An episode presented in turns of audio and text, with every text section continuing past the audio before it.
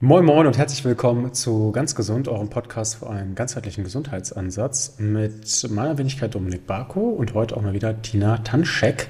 Ihr kennt sie als geneigte Zuhörerinnen und Zuhörer des Podcasts, unsere Expertin aus dem Coaching für Psychologie. Ähm, wir schnappen uns ja mindestens einmal im Monat ein Thema raus, wo wir glauben einfach, dass das einen sehr großen Mehrwert nicht nur für unsere Coaches gibt, sondern vor allen Dingen natürlich auch für euch. Und haben uns heute mal ein Thema geschnappt, wo ich selbst mir nicht so richtig was darunter vorstellen kann, haben wir gerade schon im Vorgespräch bemerkt. Äh, und zwar das große Thema Selbstsabotage.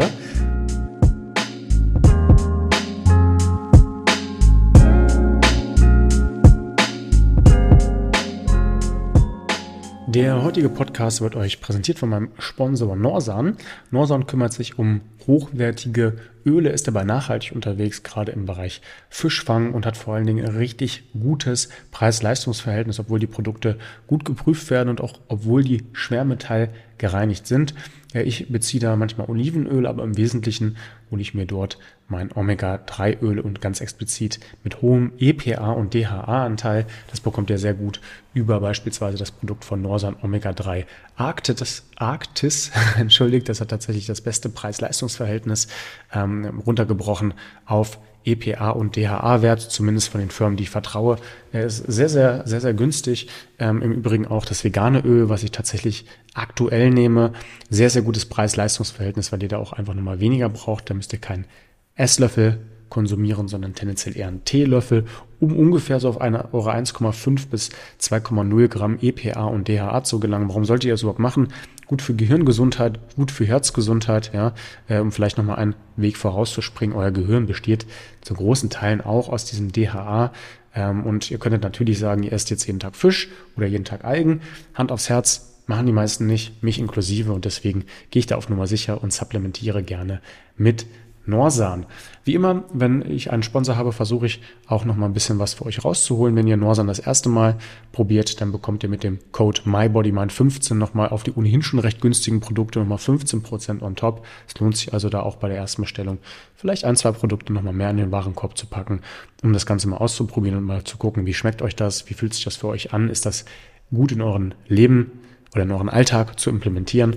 Und ja, da könnt ihr mich meinen Podcast und natürlich auch eure Gesundheit und meinen Sponsor supporten äh, mit dem Code MyBodyMind15 und dem Link, den ich euch nochmal in die Podcast-Episode packe, 15% auf die erste Bestellung sparen und viel Spaß dabei. Tina hat schon gesagt, boah, das ist ein Riesending. Mal gucken, ob wir das heute schaffen. Wahrscheinlich nicht in dieser komprimierten Form, aber wir wollen es lieber detailliert machen. Ähm, und ja, bin da einfach gespannt. Moin, Tina.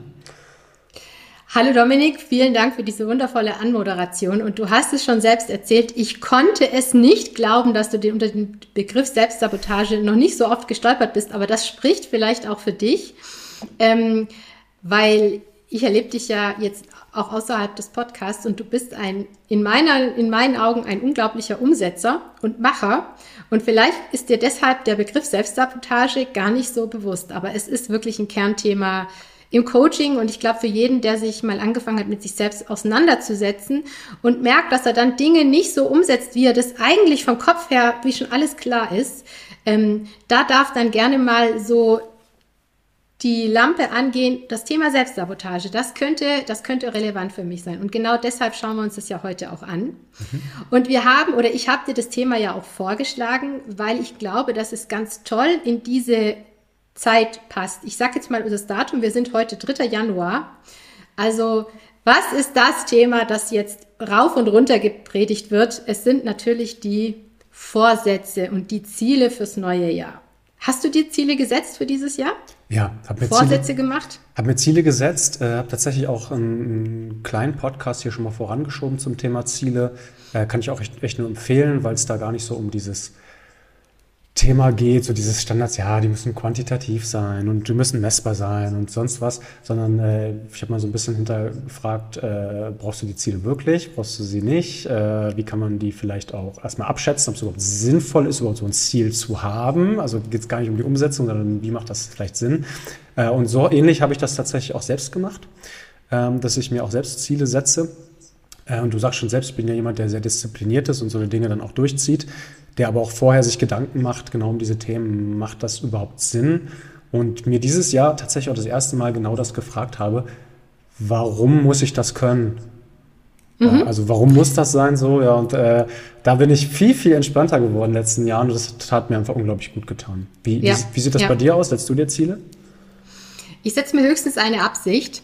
Ähm, Leute, die bei mir im Coaching waren, die wissen schon, was ich damit meine. Ich tue es jetzt auch nur noch ganz kurz äh, anreißen, weil ich eigentlich zu dem Thema Selbstsabotage zurück will. Das heißt, ich setze mir höchstens, äh, wie, ich nenne es immer wie einen Polarstern, ich setze mir ein Motto für das Jahr. Und, und, und unter dieses Motto, unter diesen großen Begriff, da fallen dann viele Teilziele, aber die sind immer diesem einen, dieser einen großen Sache übergeordnet. Also es kann zum mhm. Beispiel gehen, ich will dieses Jahr Freiheit für mich schaffen. Und dann habe ich ganz viele Aspekte, die dazugehören, hm. äh, wie ich diese Freiheit kreieren kann. Oder es kann, das hört sich jetzt vielleicht ein bisschen sehr theatralisch an, ich, dieses Jahr geht um Liebe. Ich möchte in allen Facetten Liebe fühlen. Das heißt, mehr Liebe in meinen Beziehungen, in dem, was ich tue beruflich, mehr Liebe zu mir und meinem Körper und so weiter und so weiter. Und dann ist das nicht so verzettelt. Mhm. Ähm, aber das ist ein ganz anderes Thema. Lass uns hier dann den Punkt machen.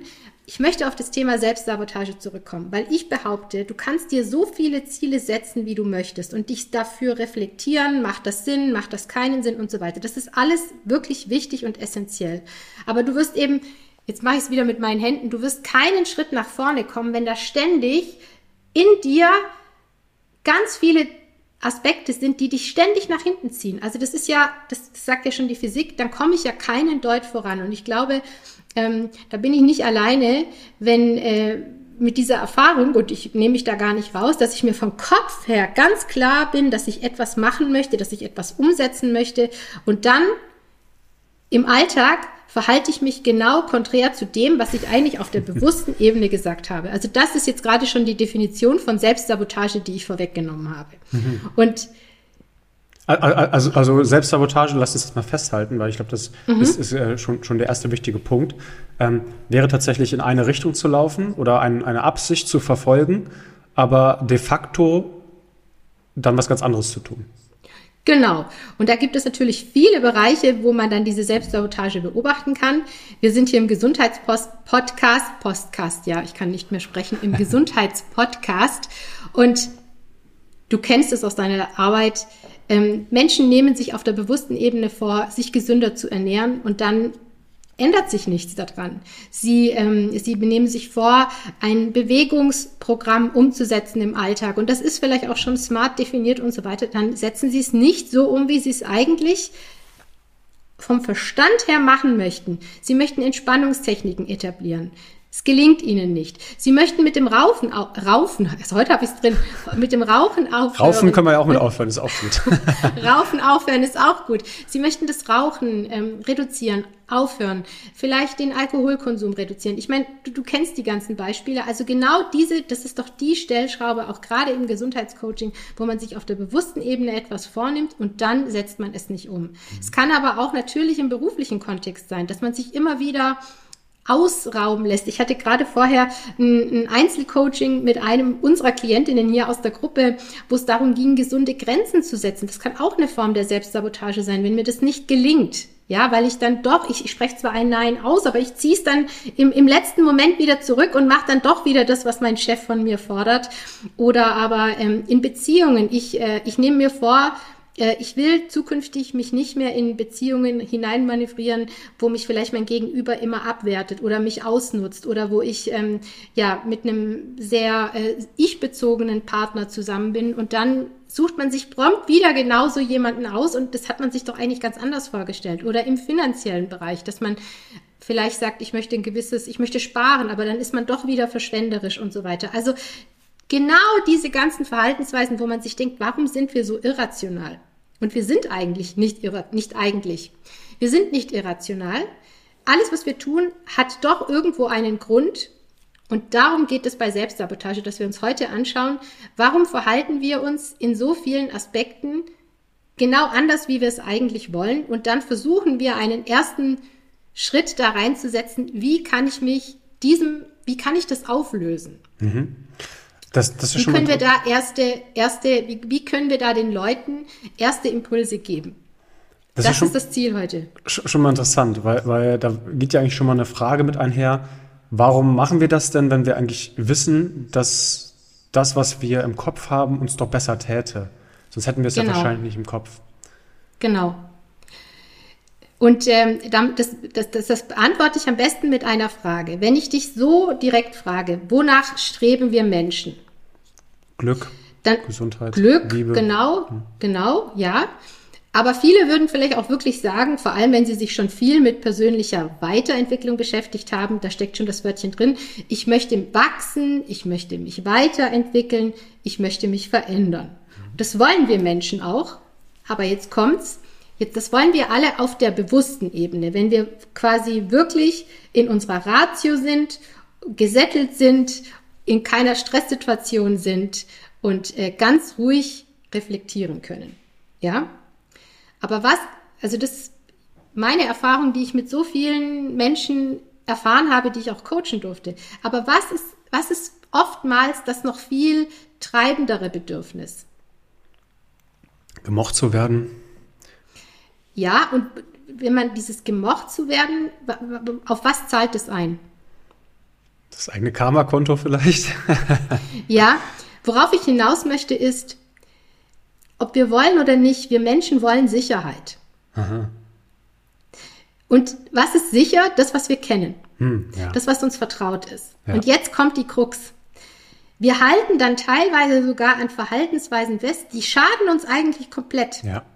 Aber weil sie uns vertraut sind, machen wir es trotzdem. Und das kann eben bedeuten, ich habe jetzt gerade dieses Beispiel im Kopf von der Teilnehmerin, die ich gerade im Einzel äh, kurz ähm, sprechen durfte.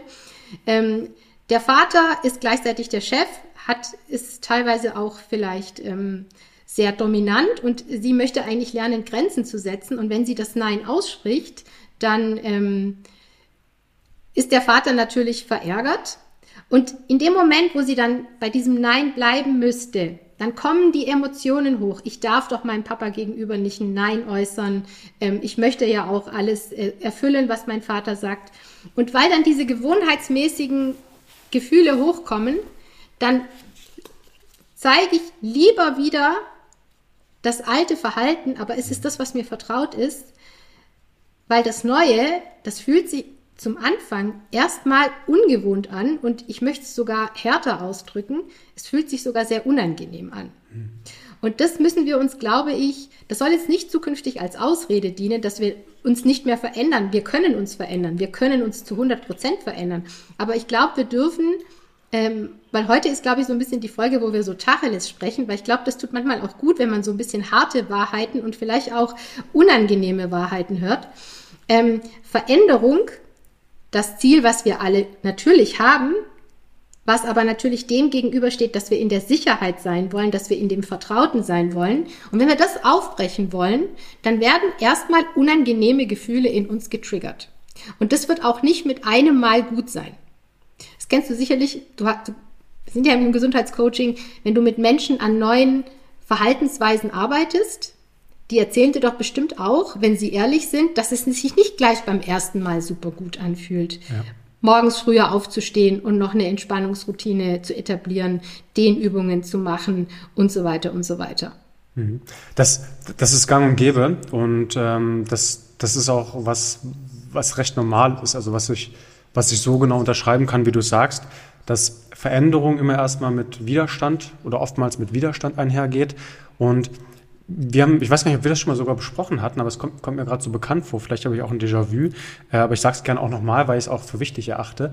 Ähm, ich kenne das als neurozentrierter Trainer, da haben wir das äh, tatsächlich auch genauso gelernt, dass das Gehirn immer eine oberste Priorität hat, das besagt, das eigene Überleben zu sichern. Das ist genau. der Teil äh, des Reptiliengehirns, was wir haben. Und alles andere ist erstmal ein Sekundärziel. Alles andere ist erstmal untergeordnet. Ob uns das gut tut oder schlecht, das ist dem Gehirn erstmal vollkommen scheißegal. Da geht es erstmal nur darum, okay, wie kann ich den morgigen Tag überleben? Ja, damit ich mich fortpflanzen kann und ja, damit es meiner, meiner äh, Rasse tatsächlich gut geht. Wenn ich als Höhlenmensch früher mal gesagt habe, ich gucke mal hinter diesen Busch, mal gucken, was da Interessantes ist, da habe ich noch nie vorher hintergeguckt. Und da ist halt irgendwie eine verfeindete Horde oder was, ja, ich mach's mal ganz dämlich, ist ein Mammut und der tritt mir auf den Kopf war das zwar sehr mutig von mir, aber im Falle des Ich überlebe vielleicht sehr dumm. Ja? Äh, deswegen kenne kenn ich es genauso, dass, dass das Gehirn immer sagt, komm, wir lassen das mal lieber. Ne? Wir lassen das mal lieber, wir bleiben an unseren alten Gefilden. Bisher haben wir ja offenbar überlebt, sonst wären wir ja nicht, nicht mehr hier und könnten gar nicht mehr denken. Das hat, hat ja einigermaßen funktioniert.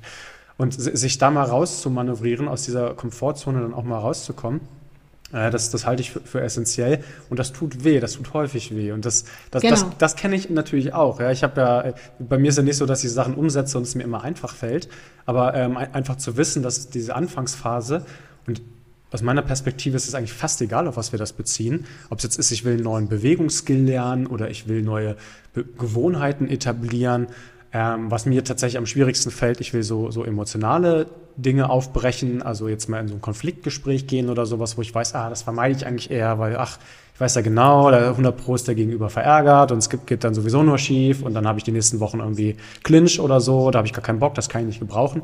Das sind so, so Dinge, die, die mir tatsächlich auch schwer fallen. Äh, wo ich ja auch nicht immer hundertprozentig konsequent bin, das, das muss ich auch eingestehen ähm, aber wo ich das auch am eigenen Leib mit beobachte. Und natürlich, ja, gut, im, im Coaching, das ist quasi meine tägliche Aufgabe, da auch nochmal zu sagen, hey, ist ganz normal, dass, dass dir das am Anfang nicht gefällt. Mach's mal zwei, drei Wochen und dann sprechen wir nochmal weiter, ob dann, wie es dann ist. Ja. Genau. Also du hast mir gerade auch genau das Stichwort gegeben, worauf ich hinaus wollte, weil in dem Thema Selbstsabotage sind natürlich, wie so oft in der Psychologie, Coaching, in der persönlichen Weiterentwicklung, wieder ganz viele Aspekte oder Begriffe, die da wieder einzahlen. Und zwar ist es dieser Begriff der Komfortzone. Der ist natürlich total verwandt mit dieser Selbstsabotage, dass wir natürlich in dieser Komfortzone bleiben, selbst wenn sie uns eigentlich schadet. Und ich habe dir da auch noch ein sehr gutes Bild mitgebracht, was ich äh, vor ein paar Tagen gehört habe, was ich das eigentlich auch, wo ich finde, dass es sehr gut beschreibt, was wir Menschen da eigentlich tun. Weißt du, wie in Indien die Elefanten abgerichtet werden? Ähm. Die Elefantenbabys. Nee, ich, ich hatte gerade was in einem Buch gelesen über indische Elefanten. Da interessant, aber erzähl mal. Bin ja. gespannt. Ähm, also ich habe mir sagen lassen, ich war ja leider noch nicht in Indien. Das ist eins meiner Ziele, was ich auf jeden Fall jetzt in den nächsten ein, zwei Jahren äh, umsetzen möchte. Ähm, diese Elefantenbabys werden im Zirkus oder im Zoo von ihren Pflegern mit einem Seil und einem Holzpflog, ähm, ja, sage ich jetzt mal, ähm, in eine gewisse Zone festgenagelt. Ja, das heißt, die können sich dann zum Beispiel nur in einem Radius von drei Metern oder so, was das Seil halt hergibt, bewegen. Mhm. Und in diesem Radius können sie ihre Umwelt erkundigen, können rumschnüffeln, können einfach schauen, was ist denn da. Und diese Elefantenbabys werden natürlich groß. Und jetzt wird's spannend. Die sind dann immer noch mit diesem einfachen Seil und diesem Holzpflug an, an den Boden gekettet und die haben natürlich jetzt so eine Kraft und so eine Power. Die könnten eigentlich mit einer Mini-Bewegung diesen Holzpflug aus dem Boden ziehen und sich von diesem popeligen Seil befreien. Und was machen die? Na gut, die bleiben, ja. Das ist antrainiert wahrscheinlich. Die bleiben genau da. Die nutzen, die bewegen sich nur in diesem drei Meter Radius und tun nichts, um aus dieser Zone, und ich nenne es jetzt mal aus dieser Komfortzone herauszubrechen. Und ich finde, dieses Bild macht richtig bewusst, so sind wir Menschen eben auch. Also wir haben eben Erfahrungen in unserem Leben gemacht, die uns gewisse Denkstrukturen geben, wie wir uns verhalten, wie wir denken, wie wir fühlen.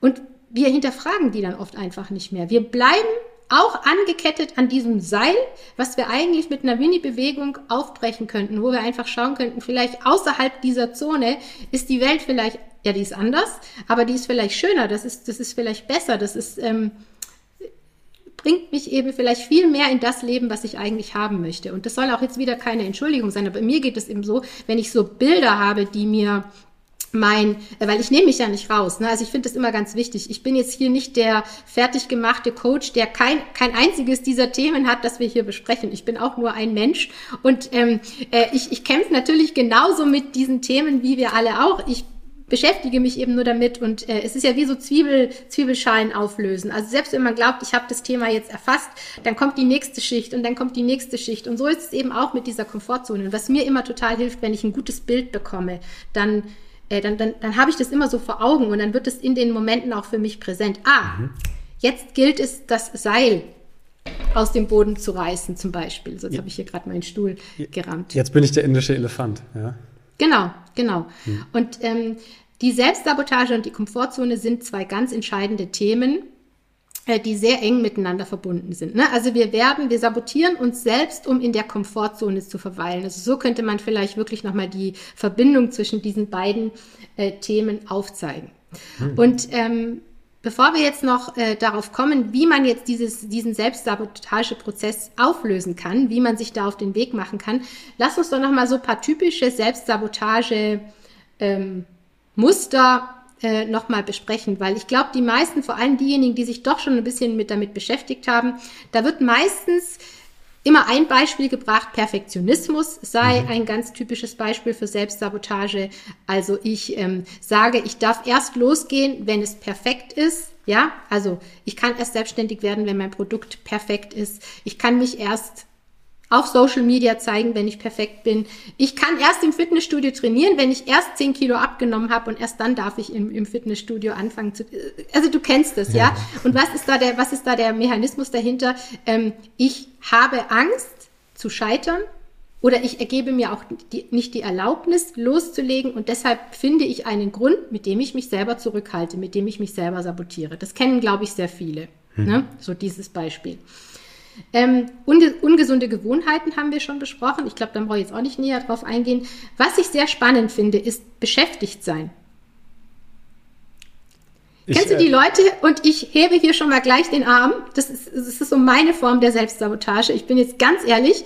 Ständig irgendwas tun müssen, vermeintlich irgendwas machen müssen und ständig im, im Machen-Modus sein. Aber muss ich denn wirklich?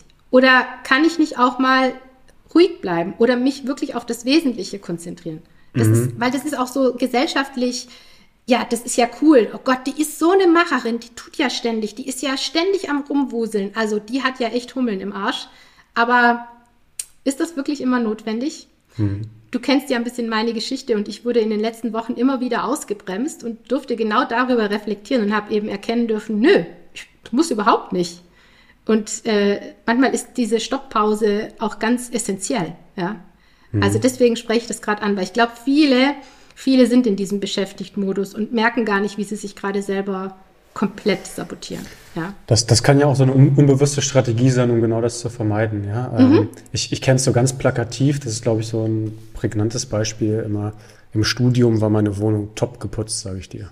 Ich bin keiner, mhm. der sehr akribisch ist, aber die war lupenrein, weil ich musste ich habe so ein duales Studium gemacht. Ich musste ganz viele Hausarbeiten machen, also irgendwas Schriftliches und ah. Und es hat mir keinen Spaß gemacht, wirklich nicht. Es war ganz häufig nur so eine Pflichterfüllung. Und ich habe immer gesagt, ja, ich kann es ja jetzt nicht machen, weil ich muss ja nochmal den Abwasch machen und ein Staubkorn habe ich noch in dem Fernseher gefunden. Und es hat für mich gar keine Relevanz gehabt, aber ich wollte mir nur nicht eingestehen, dass ich keinen Bock drauf habe und nichts tun hätte, hätte mit mir auch nicht äh, resoniert. Also habe ich gesagt, gut, ich suche halt eine andere Beschäftigung, die natürlich total trivial war, also die gar nichts damit zu tun hat. Perfekt, damit sind wir beim nächsten. Das ist auch ein Selbstsabotagemuster und da wird es wieder so schwierig, weil die Begriffe wieder so verwandt sind. Das sind natürlich jetzt die Stichpunkte Prokrastination versus Widerstand. Also ja. Widerstand gegen etwas aufbauen, wo ich eigentlich weiß, dass ich es machen muss, ja, das ist auch, kann auch eine Form der Selbstsabotage sein. Natürlich darf man sich hier auch wieder, weil das spielt wieder auf diese Prokrastination ein, geht auch wieder damit einher, vor allem wenn ich etwas Neues beginnen muss, wenn ich etwas Großes beginnen muss, wo ich auch genau fühle, okay, da komme ich jetzt auch wieder in eine Wachstumszone, das ist keine Routine für mich. Dann wird es wieder unangenehm, unser System, wir wollen Sicherheit, wir sind so verdrahtet, dass wir immer in unserer Wohlfühlzone bleiben wollen. Dann fängt alles an, um ja wieder nicht diese unangenehmen Gefühle zu fühlen. Also hier darf man sich auch wieder das Bedürfnis bewusst machen, das durch diese Selbstsabotagemuster befriedigt wird. Und dann, wir kommen dann gleich drauf ein, wie wir das jetzt auflösen. Das hat dann ganz viel mit Bewusstmachen und Achtsamkeit zu tun. Aber du hast hier damit mir auch die zwei nächsten Aspekte der Selbstsabotage gebracht, dieses, dieses Widerstand haben. Was auch, was ich glaube ich auch, was viele äh, haben, ist, ähm, und das ihnen gar nicht bewusst ist, ist an die persönliche Obergrenze stoßen. Ist dir das schon mal über den Weg gelaufen? Hm, gib mir mal ein Beispiel dafür gerne. Mhm. Ähm, wir hatten es ja, ich weiß nicht, ob wir es jetzt vorher, als wir noch privat gesprochen hatten, das Thema glücklich sein, Glück fühlen. Kennst du so Menschen oder vielleicht hast du es auch bei dir selbst beobachtet? Alles läuft prima in deinem Leben. Äh, Unternehmensziele erreicht, Familie glücklich, gesundheitlich Top-Niveau. Und dann merkst du, upsala, das läuft aber irgendwie zu gut. Hm. Ich glaube, dass jeder Mensch auch gerade vielleicht durch, ich möchte gar nicht so viel Kindheit und Erfahrung und so weiter, aber wir haben trotzdem in unserer Kindheit eine gewisse Erfahrung gemacht, bis zu welchem Level können wir Glück fühlen, bis wohin ist es erlaubt und ab wann ist dann Schluss. Und ich glaube, jeder Mensch ist da ein Stück weit schon verortet, ja. Und also ich nehme da wieder mich, ich bin da auch so eine Kandidatin. Wenn ich merke, es läuft zu gut, dann habe ich schon immer wieder an mir selber beobachtet, wie ich dann selber mit irgendwas dieses Glück selbst vermasselt habe. Dass es mir dann auf einmal ja doch wieder ein bisschen schlechter gehen muss, weil damit bin ich wieder in der vertrauten Zone, bis wohin, bis wohin darf ich glücklich sein, bis wohin darf ich erfolgreich sein. Und wenn das sozusagen über diese Linie hinausgeht, mhm. dann fange ich an, etwas zu tun, um mich wieder runterzudrosseln. Ja, das ist interessant. Also, dass, dass auch die Komfortzonenüberschreitung in die andere Richtung, also nicht im, die, die, wenn wir es bildlich sprechen, in die linke Richtung, ich mache zu wenig, sondern ich bin drüber genau. gegangen über die Ziele in die rechte Richtung, das Absolut. vielleicht auch nicht unbedingt äh, Absolut. optimal ist. Ja. Absolut. Und ähm, also das habe ich schon in vielen Coachings mit and, also bei anderen erlebt, die dann, die sich dessen bewusst geworden sind, dass sie, scheiße, da habe ich gedacht, das geht mir dann ja zu gut.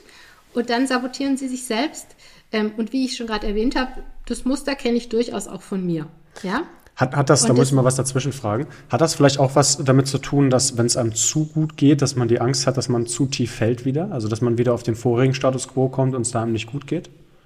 Er könnte sein, aber ich glaube, es geht wirklich, es ist ein, ein richtiges Adaptat, also auch hier wieder, also verrückt, ne, wie wir an dieser Vertrautheit festklammern. Also ich glaube, der Hauptaspekt ist tatsächlich, wie ich es ja auch schon beim Rauchen erklärt habe, obwohl es uns schadet, das, was wir kennen, unser System will immer erstmal da bleiben. Und mhm. wenn ich eben quasi in ein höheres Glücks Glückslevel steigen würde, und zwar auch konstant, dann, dann zahlen hier genau diese Selbstsabotagemuster ein.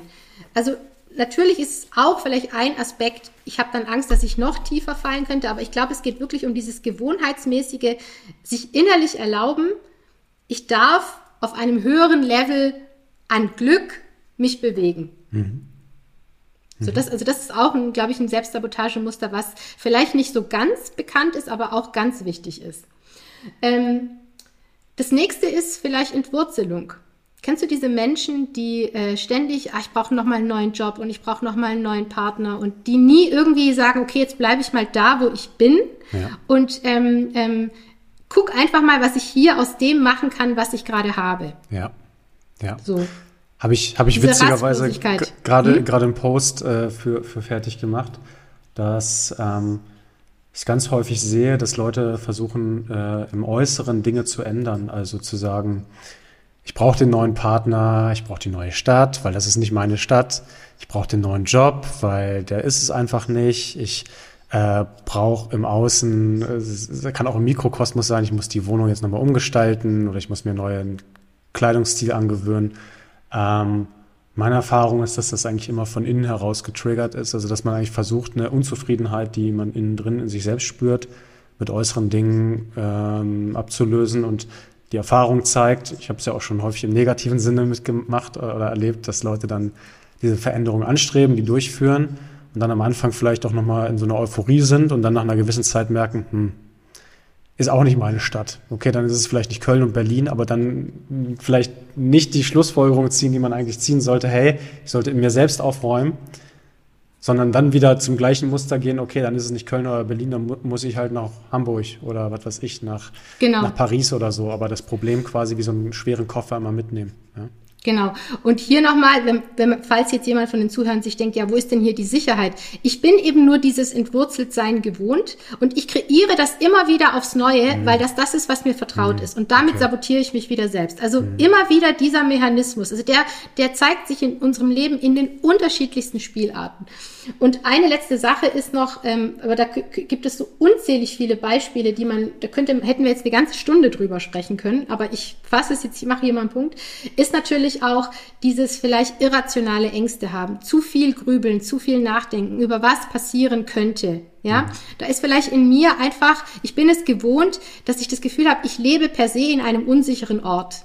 Und dann mhm. wieder, ich erzeuge mir das immer wieder selbst, obwohl es mir eigentlich komplett schadet, aber ähm, es ist das Vertraute und deswegen grüble ich so viel. Ja. Oh ja. Ja. Zahlt natürlich auch wieder auf die Obergrenze ein. Also auch wieder das, was wir so oft, was ich auch schon so oft, es sind, die Themen sind eben miteinander vernetzt. Also Selbstsabotage ist sehr kreativ. Sehr ja, man, kreativ. Man merkt Findet das immer eine neue Spielart. Ja. Und, und diese, diese Ängste auch da nochmal vielleicht, ähm, das, ich finde das sehr interessant, weil, weil ich, ich äh, mir gingen ganz viele Dinge im Kopf hervor, wo, wo ich immer genau weiß, genau das passiert auch bei uns immer. Ähm, beispielsweise einfach nur sowas Einfaches wie, hey, wir machen mal morgen eine neue Übung. Da, das habe ich ganz häufig, weil wir viel mit Leuten arbeiten, die Schmerzen haben und auch Gelenkschmerzen. Ja, nee, ich habe schon mal sowas ähnliches gemacht und dann habe ich da Schmerzen bekommen. So dieses, mhm. hey, die Erfahrung zeigt mir, dass immer, wenn ich was Neues mache, dass das immer ganz negativ ist, also bleibe ich in meinem Schneckenhaus. Und dass es ganz häufig hilft, einfach wirklich nur zu sagen, lass uns das mal zusammen machen, bleib entspannt. Ne? Ich stelle mich entweder daneben, wenn ich physisch anwesend bin, oder du machst das mal und berichtest mir mal danach davon. Ich verspreche dir, es passiert nichts. Auf einmal passiert auch nichts. Ne? Passiert, es passiert nie was, sind wir mal ehrlich, passiert nie was, weil das, das ja meistens schon, schon bewusst in der nächsten Stufe gewählt ist. Nur diese, diese Angst davor, schon im Vorfeld zu prognostizieren, ähm, führt dann häufig dazu, dass die, die Leute gar nicht machen oder es sowas wie eine Art self-fulfilling prophecy wird. Ja, okay, aber vielleicht auch, ich weiß gar nicht, da geht man jetzt vielleicht schon in eine andere Ebene, aber weil, weil man dann, sage ich mal, schon das, das möchte eigentlich, dass es nicht klappt, das, das würde ja seine eigene Theorie des Lebens irgendwie mit unterstützen und das wäre schon fast auch wieder äh, Selbstsabotage, wenn es dann nicht genauso eintreten würde, wie man es erwartet hätte. Ja. Ja, also immer wieder dieses selbe eben, ich will im Gewohnheitsmäßigen bleiben, ja. selbst wenn es eben negativ ist. Ja. Genau. Ja, vielleicht noch mal eine ist aber mhm. die Frage, wie, wie, kommt man da raus aus diesen, aus diesen Genau, ja? genau. Ich möchte vielleicht noch, weil es ist eigentlich eine, nur eine andere Spielart von, also wir haben ja schon gesagt, wir sabotieren uns selbst, weil wir ähm, eben, ja, unbewusst die Veränderung eben doch schauen, weil wir in der Sicherheit bleiben wollen, weil wir in unserer Wohlfühlzone bleiben wollen. Man könnte noch anders sagen, es ist eigentlich fehlgeleitete Angst. Also das Neue, das Unbekannte, selbst wenn es besser für uns ist, macht uns Angst und diese fehlgeleitete Angst denkt sich dann 10.000 Spielarten aus, wie sie uns in dem Vertrauten halten will. Also das nochmal vielleicht so zusammengefasst, weil ich betone das so oft, weil ich wirklich, ich wünsche mir, wenn jemand sich diese Folge anhört, dass wenn so drei Big Points wirklich im eigenen System landen, ich glaube, dann haben wir ganz viel erreicht. So, und jetzt natürlich die große Frage, wie kommen wir denn jetzt da irgendwie raus? Mhm. Also, ganz ehrlich, ich habe gesagt, ich rede heute Tacheles. Ähm, das ist ein Prozess. Und dieser Prozess, der wird jetzt nicht mit einmal hier unsere Podcast-Folge anhören und dann habe ich alles verstanden und dann wird sich das ändern. So wird es leider nicht laufen. Damit tue ich uns jetzt nicht degradieren oder unsere Leistung schmälern, sondern ich glaube, es ist ganz wichtig, dass man sich dessen bewusst macht. Was wir hier jetzt gerade in diesem Call oder in dieser Session machen, ist, dass wir den Boden ebnen oder den Boden mit guten Dünger ähm, äh, ähm, äh, belegen, damit da ein guter, dass, dass, dass da ein Samen draus entstehen kann. Das heißt, wir werden kognitiv auf der Verstandesebene ganz viel klar machen. Und dann ist es für jeden Einzelnen von uns wichtig, dass er dann in den Situationen ganz achtsam mit sich ist und dann neue Verhaltensweisen an den Tag legt. So. Und damit sind schon, da ist auch schon der erste Schritt, ähm, den ich jedem ans Herz legen möchte, ist, erstmal zu anerkennen, okay, da läuft was schief. Also, ich setze nicht genug Grenzen gegenüber meinem Chef. Ich setze meine Ziele in Bezug der Gesundheit nicht um. Ich, ähm, ich, ich, ich, ich, ich, ich wechsle von einer Stadt in die anderen und äh, wechsle in die eine oder andere. Also erstmal ehrlich hinschauen. Mhm. Das, das ist der allererste Schritt. Der zweite wichtige Schritt ist, übernimm Eigenverantwortung. Also das, was wir schon so oft gesagt sagen, aber es ist, ich, das erlebe ich so oft, ich glaube, das landet bei vielen nicht. Also nicht die anderen werden sich verändern, nicht die anderen müssen die Veränderung hervorbringen, sondern ich, ich, ich muss mich verändern. Ich muss die Hebel setzen. Also ich übernehme Eigenverantwortung für das, was in meinem Leben geschieht. Und im, im, in der min, minimalsten Version kann das bedeuten, ich übernehme Eigenverantwortung dafür, wie ich auf das reagiere, was im Außen passiert. Ne? Weil viele mir sagen, ja, aber wenn dann irgendwas von außen ist und ich habe dann die Eigenverantwortung zu entscheiden, wie reagiere ich drauf. Und dann kommt zum Beispiel dieser Moment, was für ein Beispiel nehmen wir? Ähm, ich habe mir vorgenommen, morgens halbe Stunde früher aufzustehen und ich will eine Entspannungssession machen. Der Wecker klingelt und jetzt kommt genau dieser Moment, wo vielleicht dann auf ja, aber ich habe schlecht geschlafen, ähm, ich kann jetzt nicht eine halbe Stunde früher aufstehen. Dann bin ich ja total gerädert den ganzen Tag. Ne? Jetzt kommt genau das, wo jetzt diese Selbstsabotage vielleicht losgeht. Und jetzt gilt es ganz achtsam zu sein. Und jetzt kommt der entscheidende Punkt. Ich muss jetzt mein Verhalten von meinen Gefühlen entkoppeln. Und das ist natürlich jetzt der große Aspekt von Selbstdisziplin. Und du hast du heute eigentlich einen ganz tollen Satz gesagt, weil du hast gesagt, ja, das ist schön, dass, dass, dass ich dich als Umsetzer erlebe, aber mir fällt, ich setze natürlich um, aber es heißt ja nicht, dass es mir immer gut geht dabei, wenn ich umsetze. Und es das heißt ja auch nicht, dass es mir leicht fällt. Mhm. Das heißt, dieses Gefühle oder emotionales Erleben vom Handeln zu entkoppeln, das ist mhm. natürlich, finde ich, auch eine ganz essentielle Form der Selbstdisziplin. Mhm. Und die müssen wir trainieren. Mhm. Und die trainieren wir nur durch Erfahrung. Mhm.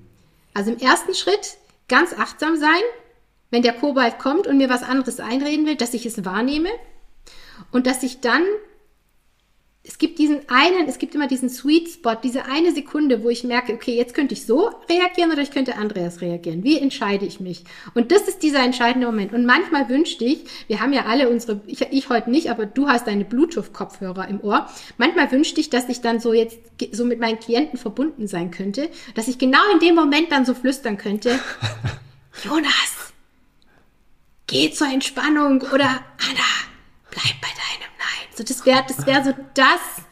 Ich glaube, dann werden wir, würden wir wirklich die, die Coaching-Szene revolutionieren, wenn es so ein Tool mal gäbe. Weil das ist dieser eine Moment, Moment, der dann alles entscheidend ist und wo du dann eine neue Erfahrung machen kannst. Und wenn du das natürlich immer wieder und immer wieder dann erlebst, dann wird sich dein System verändern.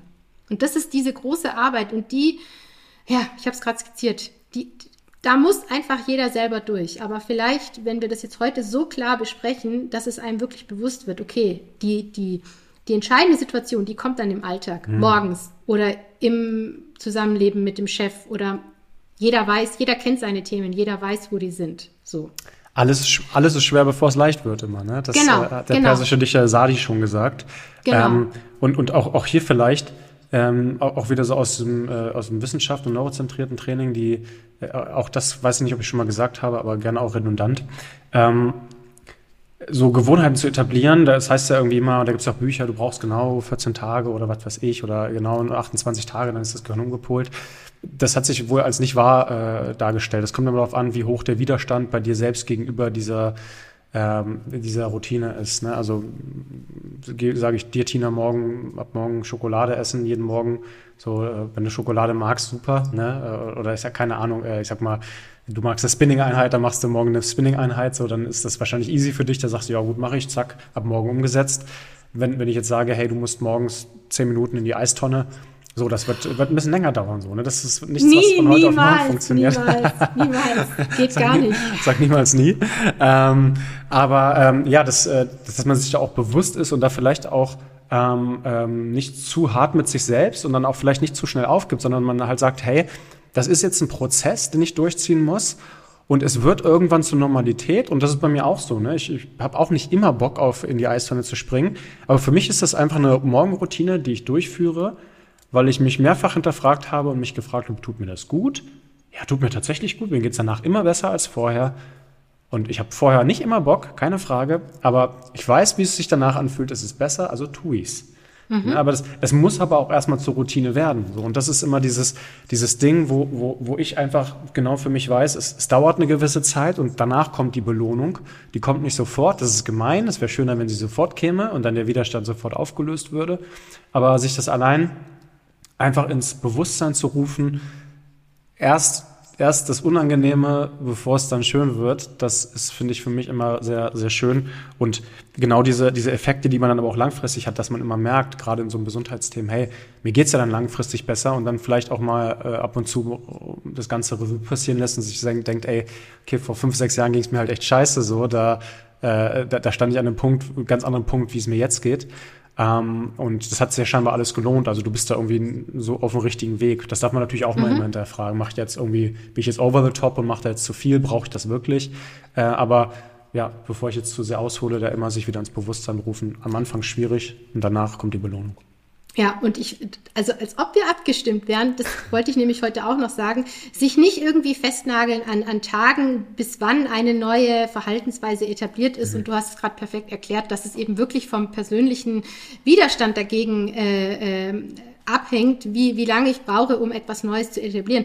Ich glaube, man fühlt es dann auch selbst. Ähm, also einfach mal eine gewisse Zeit dranbleiben. Und jetzt, da wollte ich jetzt noch einen Punkt. Also wir haben jetzt ausgearbeitet, übernimm Eigenverantwortung.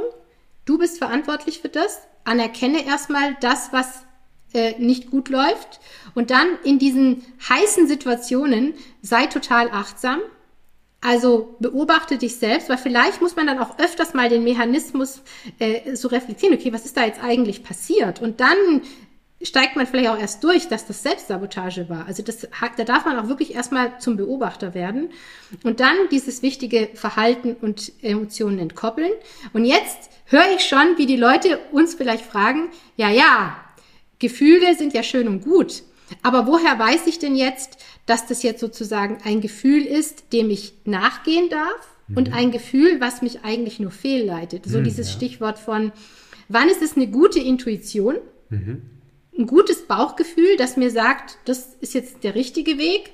Mhm. Und wann ist es genau diese fehlgeleitete Angst, die dann, was weiß ich, was für ein Tohu Wabohu an Gefühlen erzeugt, Wut, Neid, Eifersucht, äh, Panik, wo ich dann genau fühle oder wo ich dann nachträglich weiß, das war jetzt genau der falsche Moment. Ich glaube, da müssen wir auch nochmal hinschauen. Also du siehst, wie vielschichtig diese Selbstsabotage ist. Da bin ich jetzt ganz ehrlich, ich glaube, da kann man, ähm, da möchte ich eigentlich erstmal ähm, nur eine Orientierung mit auf den Weg geben. Also ich glaube, der erste Punkt ist, ähm, nur zu sagen, nur sich von den Gefühlen zu leiten, wäre komplett falsch. Ja, also wie oft hört man das, vielleicht auch so ein bisschen in der spirituell angehauchten Szene, just trust your inner voice, ja, und verstehe mich nicht falsch, ich bin da durchaus empfänglich dafür und ich, ich, ich glaube, das hat auch seine Berechtigung. Aber nur dem zu vertrauen, wäre bestimmt falsch. Oh ja. Der Gegenpol, der Gegenpol, da habe ich jemanden in meiner Familie, nur harte Fakten, pro, contra, ja, ich führe eine Stichliste und wenn ich mehr Pros habe, dann ist es das Pro und wenn ich mehr Contra habe, dann ist es das Contra und dann links und rechts gibt's nicht.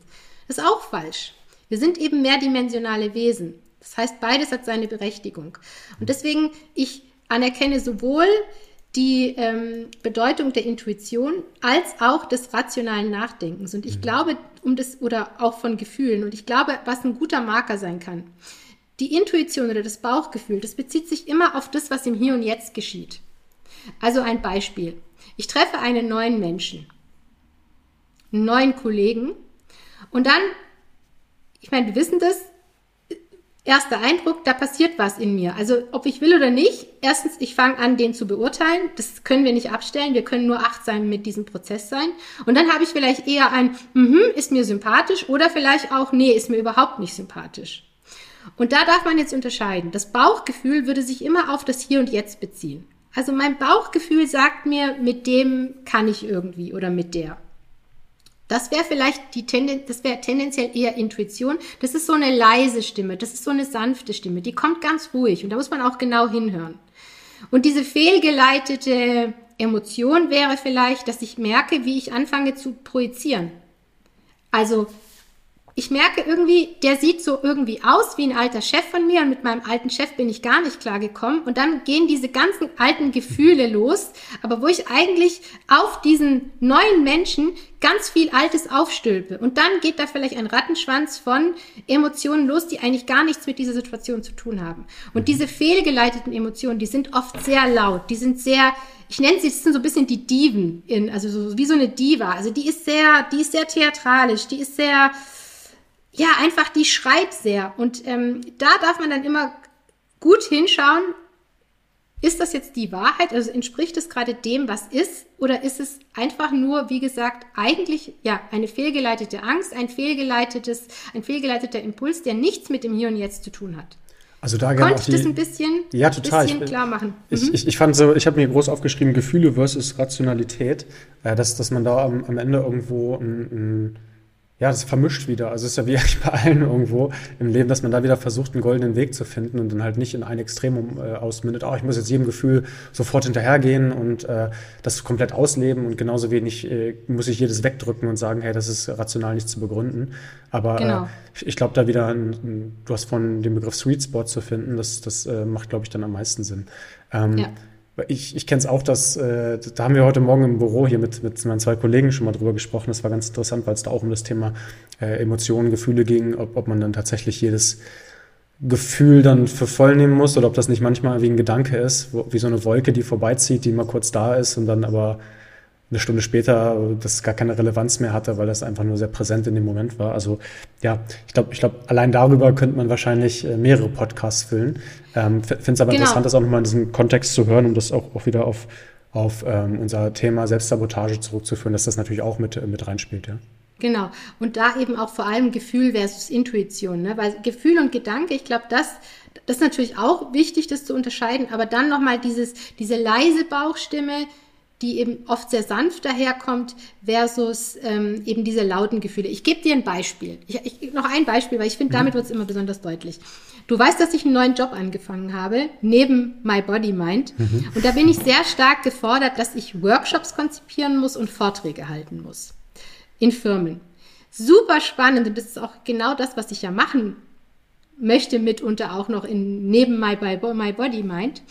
Und jetzt vor Weihnachten ich war auch schon ziemlich erschöpft, weil noch viele private Themen waren und so weiter, habe ich immer wieder beobachten dürfen, wie ich Gefühle von Panik erlebt habe. Also, dass ich wirklich auf einmal mein System anfing, mir vorzugaukeln, du bist dem ja nicht gewachsen und du schaffst es nicht und du bist überfordert und diese Gefühle sind richtig, richtig laut geworden in mir. Und ähm, jetzt durfte ich wirklich erkennen, wir hatten jetzt die Weihnachtspause, ich konnte mich ein bisschen erholen, ich konnte mich entspannen. Und dann habe ich wieder fühlen dürfen, wie da wieder mein Bauchgefühl war, dass mir wieder gesagt hat, ja, aber Tina, das ist doch irgendwie der Weg, der dich reizt. Und das ist auch das, wo du dich ja hin entwickeln möchtest. Und das, mhm. ich, hoffentlich wird das jetzt hier klar. Das ist genau dieser Unterschied von einmal die ich bin natürlich jetzt auch in meiner Wachstumszone. Ja, ich, ich tue solche Vorträge noch nicht einfach so und ich will die ja auch gut machen. Ich bin ja ganz ehrlich, ich bin da ja auch perfektionistisch. Das heißt, ich will da was Witziges machen und ich will Content liefern und so weiter. Ich wachse gerade. Und dann die fehlgeleitete Angst, die mir ganz viele Gefühle gegeben hat, die mir einreden wollten, dass das eigentlich komplett falsch ist, was ich da gerade mache und ich dafür ja auch gar nicht geeignet bin. Und jetzt, wo ich mich ein bisschen erholen konnte, wo ich wieder so ein bisschen mein System zur Ruhe bringen konnte, ist da wieder diese leise Stimme der Intuition, die sagt, nee, nee, das ist schon der richtige Weg, Tina. Da machst du jetzt mal noch ein bisschen weiter. Also vielleicht wird es so einfach klar. Und ich glaube, das haben viele Menschen, dass genau wieder diese, diese, wenn diese heiße Zone ist, was da eben mit einem passiert. Und deswegen sage ich, alles ist, fühlen. Ist aber ein schönes, schönes Beispiel, ähm, weil, weil ich finde auch daraus noch hervorgeht, dass das in dem Moment sich trotzdem scheiße anfühlt. Sondern für, für den Moment ist das halt nicht optimal. Und dass man das vielleicht aber auch, ich meine, das ist jetzt ein größere, größeres Ganzes, was, was wir haben, aber dass das einfach dazu führt, dass es einfach auch Situationen gibt im Wachstumsprozess, wo es sich einfach scheiße anfühlt. Punkt. Da kannst du jetzt machen, was du willst. Und das kann, lässt sich in dem Moment auch einfach nicht rational begründen. Das kenne ich auch ganz häufig.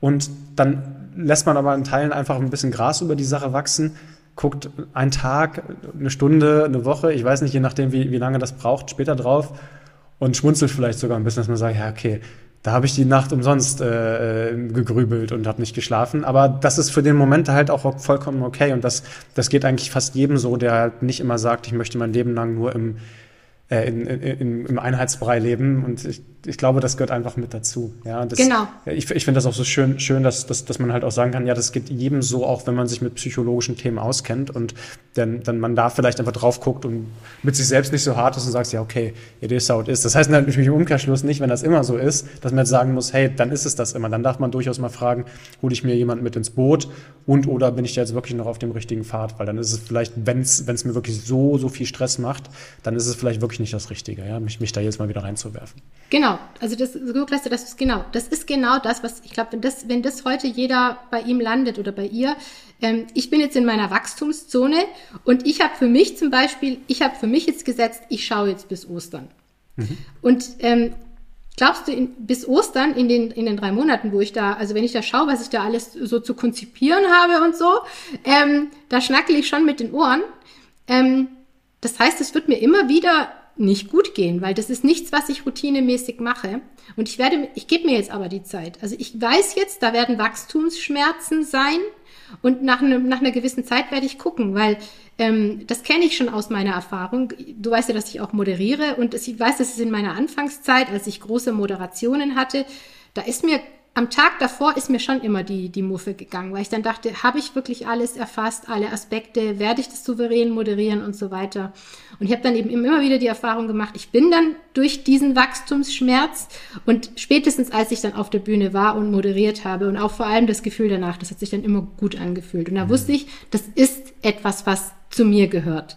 Und genau das darf ich jetzt eben auch herausfinden. Und so darf das jeder Einzelne für seine eigenen Themen eben ähm, ja, für sich durch diesen Prozess gehen. Und ähm, ich schaue auf die Uhr. Wir haben gesagt, wir machen es kurz und komprimiert. Also Selbstsabotage, da könnten wir jetzt noch so viel sprechen. Wie gehe ich jetzt wirklich mit negativen Optionen, um Emotionen um? Weil wenn ich anfange, meine Selbstsabotage aufzubrechen, dann, also stell dir mal den einen Menschen vor, der sehr entwurzelt ist, der dann für sich entscheidet, jetzt bleibe ich aber mal hier. Jetzt wechsle ich nicht gleich den Job. Jetzt kündige ich nicht gleich die Beziehung auf, nur weil vielleicht das erste Problemchen auftritt da, da wird es ja unangenehm. Mhm. Da kommen dann ja Emotionen hoch, vor denen ich ja immer weggerannt bin. Das heißt, das wäre jetzt das nächste Themenfeld, das wir an, uns anschauen müssten. Dann könnten wir uns natürlich spezifisch anschauen, wenn diese spezifischen Selbstsabotagemuster sind. Was ist denn da das Bedürfnis neben dem einfach, ich will in Sicherheit sein, ich will im Vertrauten sein? Also ich sag mal so viel, wir könnten noch mindestens eine weitere Folge nur über Selbstsabotage machen, aber ich glaube, für heute reicht es eigentlich, wenn man mhm. sich das wirklich merkt. Also Selbstsabotage erfüllt letztlich immer ein Bedürfnis in uns. Meistens ist es das Bedürfnis, dass wir im Vertrauten sein wollen, dass wir in Sicherheit sein wollen, selbst wenn es uns schadet, dass das eigentlich fehlgeleitete Angst ist, die uns hier äh, zurückhält, das zu tun, was wir eigentlich wollen. Und dann diesen Prozess vor Augen zu haben. Also Verantwortung zu übernehmen, achtsam zu sein, in den heißen Momenten das Gefühl vom Verhalten zu entkoppeln. Das ist ein kleiner Moment und da, da kommt es drauf an. Die Schwierigkeit oder auch nochmal die Achtsamkeit, ist es jetzt ein Gefühl oder ist es die Intuition, die mich hier leitet? Und ich glaube, wenn diese Punkte wirklich landen, dann haben wir schon ganz, ganz viel heute geschafft. Glaube ich auch. da kann ich gar nichts mehr hinzufügen, weil ich ja. glaube, wir haben, wir haben das sehr schön strukturiert ähm, ähm, ja. dargestellt. Ähm, fand, fand ich sehr interessant. Äh, nehme mir da auch selbst nochmal ein paar Sachen mit und bin schon gespannt auf die nächsten Podcast-Formate, äh, weil wir eigentlich immer nochmal noch mal spontan nochmal entscheiden, was wir da so machen können. Aber ich bin mir sicher, dass auch hier vielleicht nochmal so eine Weiterführung, vielleicht nicht als eine der nächsten Episoden, vielleicht auch schon, müssen wir mal gucken, aber auf jeden Fall auch nochmal hier im Podcast sein werden. Äh, vielen lieben Dank, Tina. Wenn äh, es euch Spaß gemacht hat, dann ähm, bewertet uns ja gerne bei YouTube, wenn ihr das guckt, gebt uns hier gerne einen Daumen nach oben. Das hilft uns einfach immer, dass wir besser gerankt werden. Und wenn ihr sagt, Mensch, ich würde mal so eine Themen ganzheitlich anarbeiten, nicht nur in einem Podcast, sondern ich würde mal in die Umsetzung kommen, haha, hier haben wir es nämlich, ohne Selbstsabotage und braucht vielleicht auch irgendwie Unterstützung von erfahrenen Coaches, dann äh, meldet euch gerne bei, bei uns. Da gibt es immer Optionen, äh, Mittel und Wege, wie man das Ganze in die Wege leitet. In dem Sinne, vielen lieben Dank, Tina. Und an alle Zuhörerinnen und Zuhörer, haut rein, bleibt geschmeidig. Bis zum nächsten Mal. Ciao. Ich sag auch Tschüss und immer an den Elefanten denken. Wir können das Seil rausreißen, vielleicht noch als, als Klammer. das ist gut. Danke und mach's gut. Ciao. Ciao.